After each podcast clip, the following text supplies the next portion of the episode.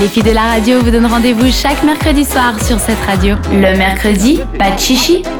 On parle mode et tendance. Maintenant, c'est la chronique en vogue de Léa. Ce soir, on va parler de l'appropriation culturelle et du racisme dans la mode. Ouais, moins fun que les tendances, c'est un débile, hein, mais aussi très important.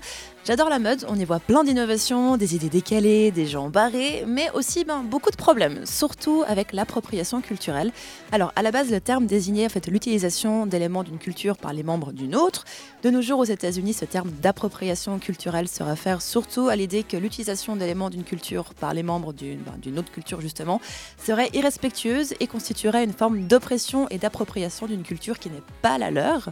Pour vous donner un exemple, il y a quelques années, Victoria's Secret, pendant son show annuel, avait fait défiler la mannequin euh, Carly Kloss, qui est donc blanche, avec une coiffe indienne. Et les coiffes indiennes, bah, c'est pas juste de la déco, c'est une manière d'indiquer son statut social au sein d'une tribu amérindienne. C'est donc pas très bien passé. Et malheureusement, c'est pas le seul cas. Voilà, le monde de la mode vit un peu dans une bulle où souvent ils réalisent pas forcément que ce qu'ils montrent pendant leur défilé, ça peut être raciste et même offensant. C'est assez problématique. Du coup, on se retrouve avec des grandes marques qui font un peu n'importe quoi et qui se rendent compte du cafouillage seulement une fois le produit lancé sur le marché. Le dernier en date, c'est Gucci. C'est une marque qui parle énormément aux jeunes et qui est très populaire depuis quelques années. Au début du mois, la marque italienne a mis en vente un pull col roulé noir, jusqu'à la normale. Le truc, c'est que le pull pouvait être remonté jusqu'au dessous des yeux, comme une demi-cagoule avec euh, l'emplacement de la bouche qui était découpé.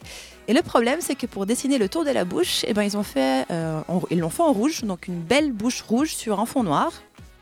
Déjà là, est-ce que vous voyez un petit peu comment ça se présente du coup Euh, Ouais, 890 francs donc le pull s'il vous plaît. Est-ce que vous voyez où il y a un petit problème qui peut se dessiner? Bah oui, Pas ça ressemble à un black, quoi. Voilà, merci Dan. Donc, C'est ça que t'attendais. ça rappelle Tu clairement pas le les dire, toi non, ça rappelle maintenant. Moi, j'avais ce que j'ai dit, c'est que ça rappelle très clairement les clichés que les blancs avaient des personnes de couleur il y a un siècle. Donc, vu que Gucci est une marque très suivie, ça s'est vite remarqué. Les gens se sont emparés de Twitter pour dénoncer que le fait que la marque était en train de nous faire un bel exemple de ce qu'est le blackface. Donc, si vous connaissez pas le terme, ça, ça désigne simplement le fait que des personnes blanches se maquillent en personnes noires avec des traits ben, très exagérés, conformes aux stéréotypes de l'époque coloniale. Voilà. Et donc, dans notre affaire Gucci, on a ce pull qui a un col roulé avec une bouche rouge et surdimensionnée, qui est un détail donc utilisé dans ces caricatures racistes. Et devant les réactions bah, suscitées, par ce pull qui coûte quand même 890 balles, hein, il faut le dire, et ben Gucci a décidé de le retirer de la vente. Sage décision. Et là, logiquement, quand une marque fait une bêtise, il y a des excuses euh, qui suivent. Ça n'a évidemment pas manqué. Quelques jours plus tard, Gucci a tweeté pour présenter ses excuses, évidemment, précisant considérer que la diversité est une valeur fondamentale qui doit être pleinement défendue, respectée et au premier plan de toutes les décisions que nous prenons. Ils ont aussi précisé qu'ils étaient pleinement engagés à augmenter la diversité au sein de leur organisation et de tirer des leçons de cette erreur. C'est très bien, ça aurait pu s'arrêter là. Beaucoup de marques qui font ce genre d'erreur, généralement, n'en font pas trop plus. Déjà qu'il les reconnu, c'était pas mal, je trouvais. Et apparemment, Gucci a quand même une certaine volonté ben, de changer les choses. Il y a quelques jours, ils ont pris le temps de poster sur leur compte, leur compte Facebook, euh, Instagram et Twitter ben, une série de posts pour annoncer plusieurs mesures pour inclure plus de diversité dans leur équipe. Parmi ces mesures, la création d'un poste de directeur global pour la diversité et l'inclusion. Dan, je te vois un peu... Bah oui, parce qu'on est tout le temps dans ces mesures bullshit de communication qui servent à rien et c'est de la merde. Voilà, mais alors, je sais pas, parce que pour l'instant, on est vraiment au, C'est vrai. au début du, processus. hein. Ils, ont, ils vont aussi mettre en place des bourses Oui. d'études par le biais de collaborations avec des écoles de mode à travers le monde, notamment à Beyrouth, Dubaï, Pékin, Harlem ou encore Séoul. C'est plutôt pas mal, je trouve. Gucci promet également bah, d'employer des designers qui viennent de partout à travers le monde pour remplir des, les postes libres qu'il y a actuellement dans leur bureau à Rome.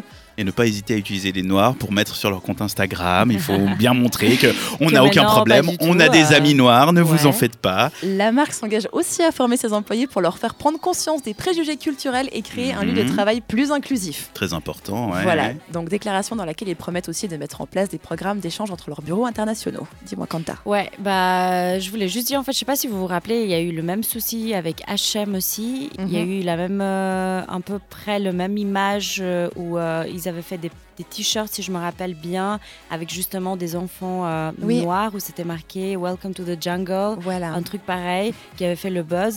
Mm. Et bah, moi je trouve que c'est des choses qui arrivent à part ça. Enfin, c'est pas forcément fait avec l'intention de transmettre un message négatif. Non, le problème, c'est la société aujourd'hui. C'est juste Le- la société qui mal interprète ou le- qui a des représentations un peu du type ah c'est forcément raciste ou enfin Oui, mais là, le problème, c'est qu'aussi, tu as toute une chaîne de gens qui travaillent chez Gucci, qui ont approuvé le design, qui l'ont fait, qui l'ont mis Mais en oui, ligne. Qui pourquoi? Parce qu'à la base, c'est une bouche rouge sur un fond noir. Ouais. Le Oui, logo des Stones, c'est une bouche rouge sur un Mais fond je noir. suis d'accord avec toi, mais le problème, c'est qu'ils devraient réfléchir au fait que dans notre société actuelle, ils peuvent plus faire ce genre de choses, même s'il y a 10 ans, ce serait passé. Mais même le logo des Stones, maintenant, il passe sans souci. Non, mais oui. C'est juste que maintenant, Ouais. les gens, ils sont.